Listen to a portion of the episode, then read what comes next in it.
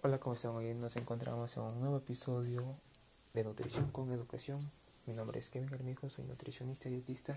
Hoy vamos a hablar acerca de crear hábitos alimentarios a través del incremento de la ingesta de diferentes grupos de alimentos.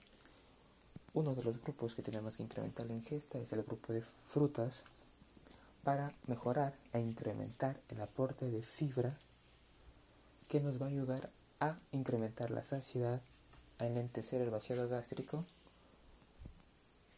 y diferentes beneficios para nuestra salud. Otro grupo que tenemos que incrementar es el grupo de vegetales, de igual manera un gran aporte de fibra insoluble, aporte de vitaminas, minerales, antioxidantes, que tienen beneficios en la prevención de diversas enfermedades, por ejemplo, cáncer de mama, cáncer de colon, la enfermedad inflamatoria intestinal, entre otras.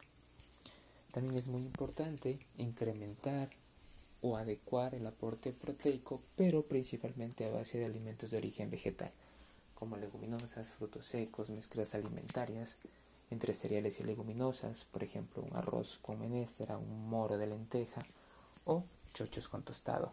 Son algunas de las mezclas alimentarias que nos van a mejorar la biodisponibilidad de los aminoácidos que nuestro cuerpo necesita a través de la alimentación.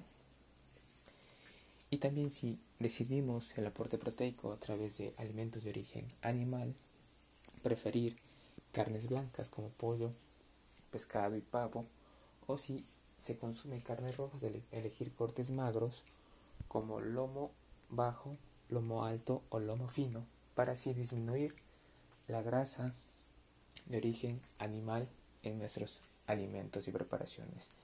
También es muy importante elegir qué tipo de preparación vamos a hacer o vamos a preparar nuestros alimentos en casa, principalmente evitando las preparaciones fritas. Es muy importante cambiar los cereales refinados o blancos que utilizamos actualmente en nuestra alimentación y es la base de los alimentos ultraprocesados a cereales integrales para mejorar el aporte de fibra de este grupo de alimentos y así tener los beneficios de esta. También nos va a ayudar a evitar picos de glucosa postprandial al consumir cereales integrales a diferencia de cereales refinados.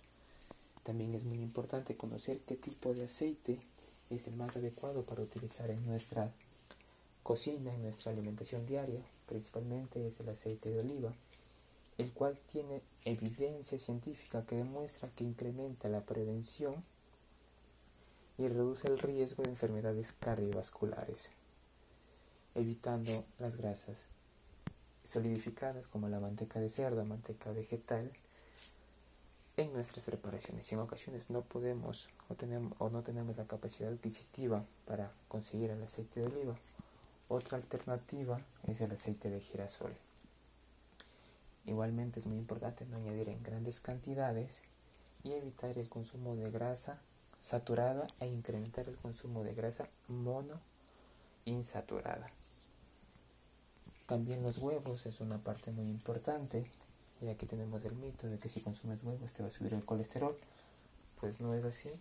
Puedes consumir huevos sin ningún problema, siempre y cuando evitando la utilización de aceites no idóneos para las preparaciones. Puede ser cocinado, un omelette, revueltos, pero preferiblemente en agua y evitando la utilización de cualquier otro tipo de mantequillas, de mantecas para así evitar complicaciones por el tipo de aceite que estamos utilizando en nuestra salud. Esto fue un capítulo más de Nutrición con Educación. En el siguiente episodio estaremos hablando acerca de la importancia o la relación que tiene la microbiota intestinal con nuestra alimentación.